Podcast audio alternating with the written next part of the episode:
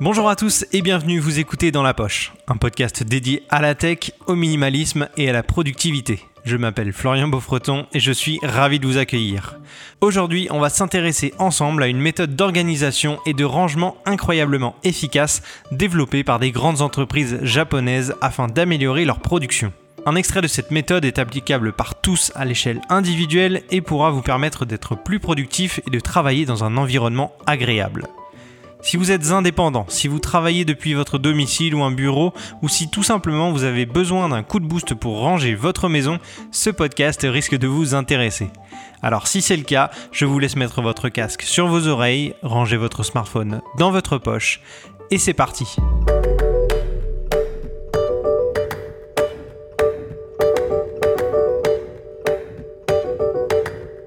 Alors avant de parler de cette fameuse méthode japonaise de rangement et d'organisation, il faut d'abord que je vous parle d'un système qui est plus global, qui s'appelle le Lean Management. J'en ai entendu parler il y a quelques mois de ça euh, au détour d'une conversation avec quelqu'un qui travaille dans une grosse entreprise et qui m'a expliqué un petit peu ce concept. C'est euh, donc le Lean Management, c'est un terme anglais évidemment qui a été nommé comme ça par des Américains, mais à la base, après la guerre, après la Deuxième Guerre mondiale, au Japon, il y avait une grosse crise économique, on va dire, il fallait relancer l'économie parce qu'il euh, y a eu des gros dégâts. Et donc, des entreprises japonaises comme Toyota, notamment le constructeur automobile, euh, a voulu mettre en place des systèmes pour euh, produire mieux, plus vite et éviter le gaspillage et ainsi améliorer sa production et sa rentabilité. Donc ils ont développé tout un système qu'ils ont nommé le TPS, le Toyota Production System. Alors ce système est plutôt utilisé pour optimiser des productions en usine ou des grosses structures, dans les centres de R&D par exemple. Donc ça s'applique vraiment à des grosses entreprises. Euh, on peut l'utiliser aussi dans des, bureaux pour optimiser les coûts, les déplacements, etc.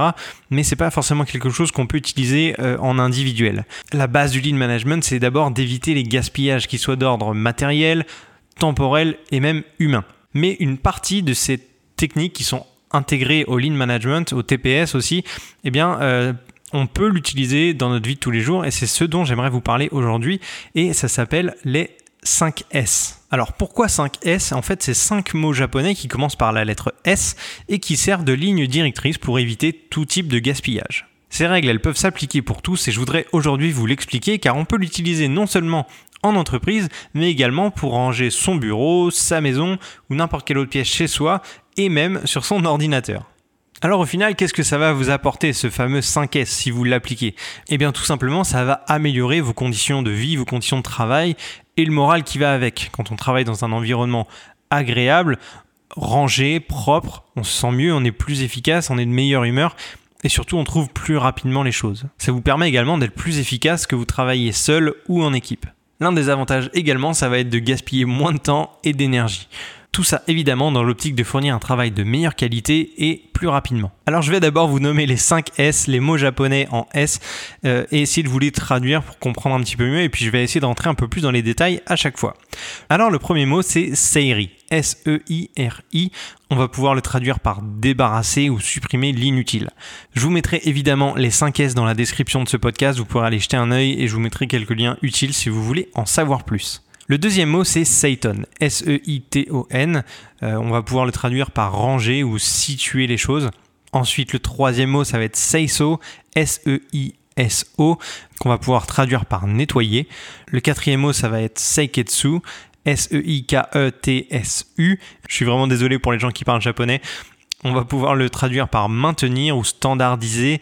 Et enfin, le dernier mot, c'est Shitsuke. S-H-I-T-S-U-K-E, qui peut vouloir dire être rigoureux, suivre et progresser.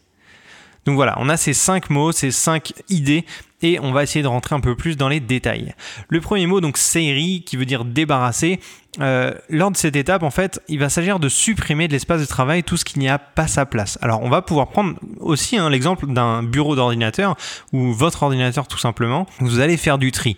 Très clairement, ce que ça veut dire, vous allez regarder, euh, scruter les dossiers, les fichiers qui n'ont aucun intérêt sur votre ordinateur. Ça peut être des vieilles images ou des vieux documents dont vous ne vous servez plus, dont vous avez par exemple téléchargé sur Internet dont vous n'avez plus besoin ou que vous avez déjà transféré ou utilisé, euh, ça vous allez pouvoir soit les supprimer, soit les classer ailleurs mais euh, vous allez devoir faire le tri globalement. Euh, et si on prend l'exemple de votre bureau, eh bien vous allez pouvoir regarder autour de vous sur votre espace de travail ce qui est utile, ce qui n'est pas utile, et puis donc avoir plusieurs possibilités évidemment, soit le jeter, soit le ranger, soit le vendre ou s'en débarrasser, c'est selon votre choix. Alors ça va être le moment d'être méthodique. Vous pouvez appliquer des filtres à tous les objets que vous allez avoir entre vos mains. Tout ce qui ne sert pas depuis un an au moins peut être jeté, recyclé, vendu. ça, vous n'en avez pas besoin a priori. Enfin, dans ce qui reste, tout ce qui sert moins d'une fois par mois, vous pouvez le ranger un peu à l'écart dans une étagère, dans un autre euh, endroit que votre bureau. Tout ce qui vous sert moins d'une fois par mois, vous pouvez le mettre à l'écart. Alors si c'est des fichiers, par exemple sur votre ordinateur, vous pouvez les mettre dans un NAS, vous pouvez les stocker, les archiver sans que ça soit physiquement sur votre ordinateur.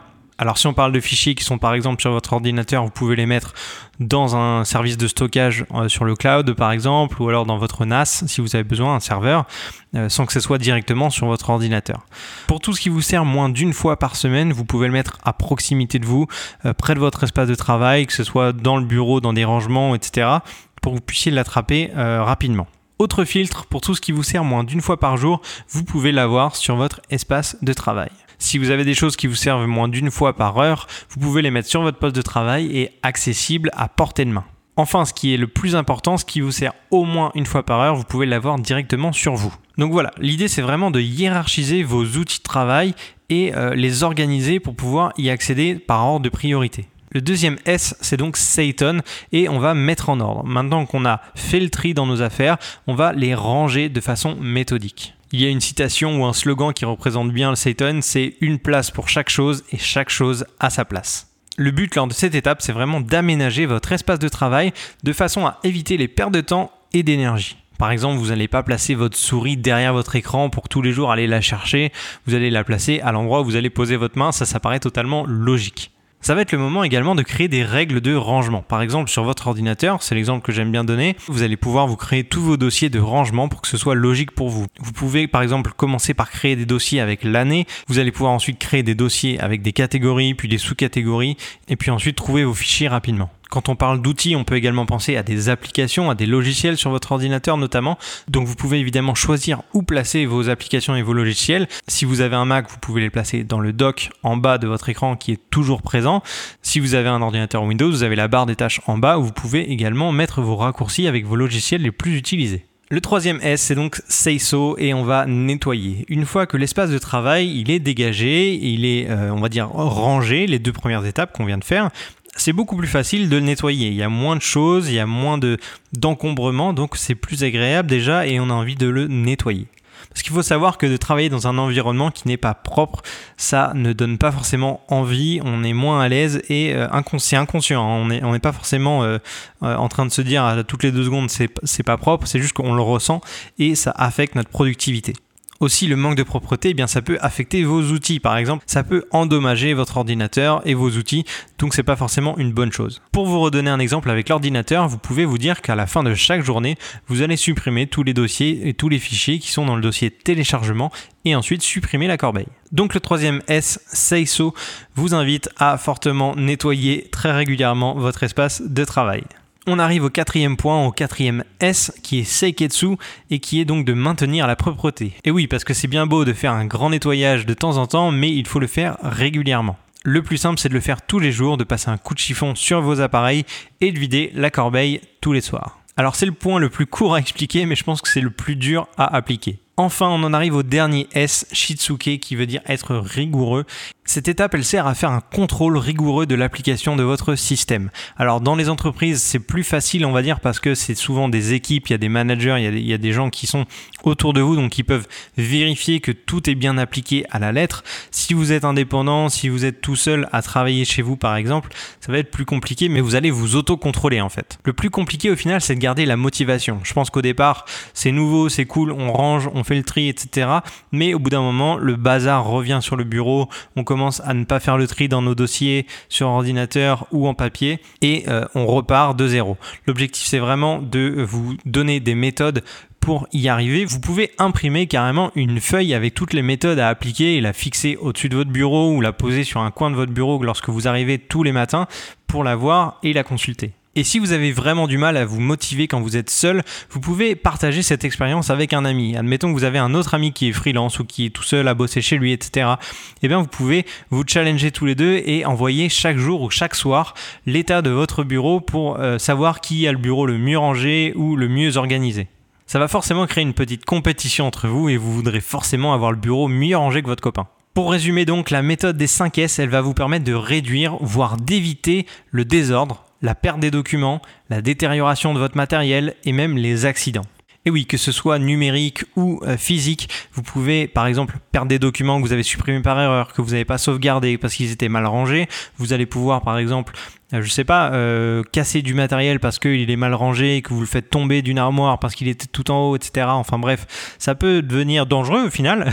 Donc rangez bien vos affaires, mettez les objets lourds à portée de main, pas forcément en hauteur ni trop bas, ça peut vous blesser le dos.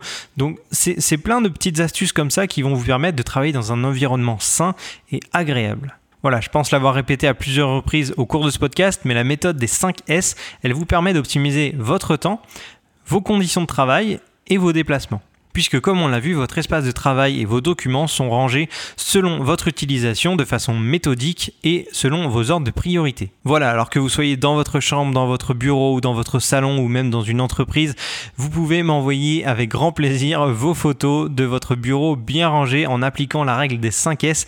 Dès euh, que ce sera fait, euh, vous pouvez me suivre sur Twitter ou sur Instagram pour m'envoyer ces photos et je n'hésiterai pas à les partager avec grand plaisir. Voilà, j'espère que ce podcast vous a plu.